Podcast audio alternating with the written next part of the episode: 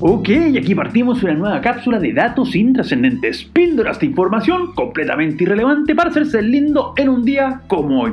Y en Santiago de Chile, un 11 de septiembre, pero de 1541, ¿cómo? ¿1541? ¿Y el otro 11 qué hay del 73 o el 2001? Bueno, cabros, no nos engañemos. Si hay eventos que tienen un exceso de información, es lo ocurrido en aquellos dos años. Y como el mundo, por cierto, no empezó el 2001, ni Chile se fundó el 73, como a muchos al parecer les gustaría creer, hoy nos vamos a concentrar en todos los otros 11 de septiembre, que de verdad son mucho más interesantes.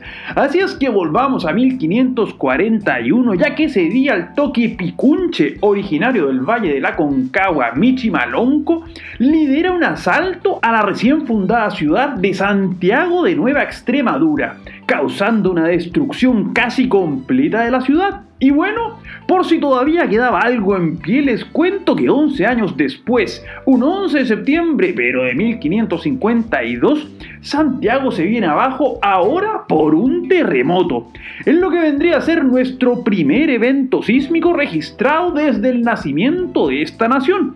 Y si bien, por razones más o menos obvias, no hay muchos antecedentes de ese primer movimiento telúrico, se estima que fue un grado 7 en la escala de Richter, lo cual, considerando el tipo de construcción de la época, según palabras de Benjamín Vicuña Maquena, postró a Santiago todo entero por el suelo en solo un minuto. Y por si todavía le quedan dudas de que el 11 de septiembre es una fecha en donde pasaron muchas más cosas que el infame año 73 y que solo la majadería conveniente de algunos se niega a creer esto, le cuento un golpe de estado que ocurrió el 11 de septiembre, pero de 1924, cuando el comandante en jefe del ejército, Luis Altamirano Talavera, agarra viento de cola junto al general Juan Pablo Bennett y el almirante Francisco Neff y forma una junta de gobierno. Y es que la historia es más o menos así. Resulta que a partir de la crisis que generó en el gobierno de Arturo Alessandri el llamado ruido de sables, que fue una acción realizada por el ejército en el Congreso para persuadir a los políticos para que realizaran una serie de reformas,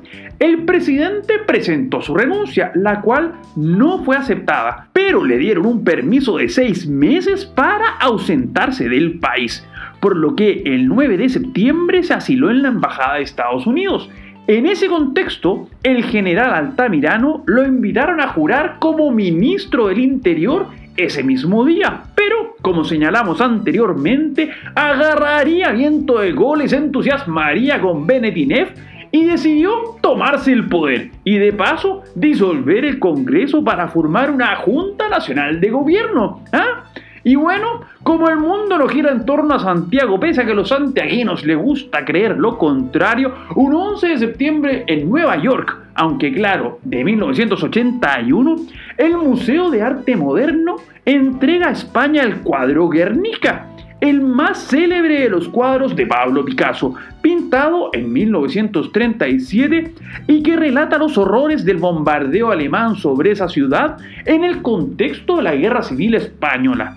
Y es que el genio de Picasso, luego de haber paseado su más famoso lienzo por distintas ciudades del mundo, decidió que su obra quedara en custodia del Museo Neoyorquino hasta que en España no hubiera más dictadura.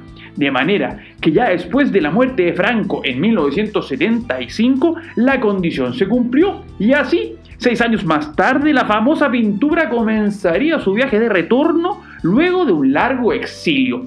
Algo parecido a lo que deben de haber sentido muchos alemanes orientales un día como hoy, de 1989, cuando, gracias a la apertura de fronteras entre la Hungría comunista y Austria, se abre un orificio en la denominada cortina de hierro, que separaba la Europa comunista del resto del mundo. Y así, desde Hungría y cruzando por Austria, podían volver a reencontrarse con sus familias en Alemania Occidental, luego de haber vivido por años verdaderamente secuestrados por el régimen comunista de la RDA.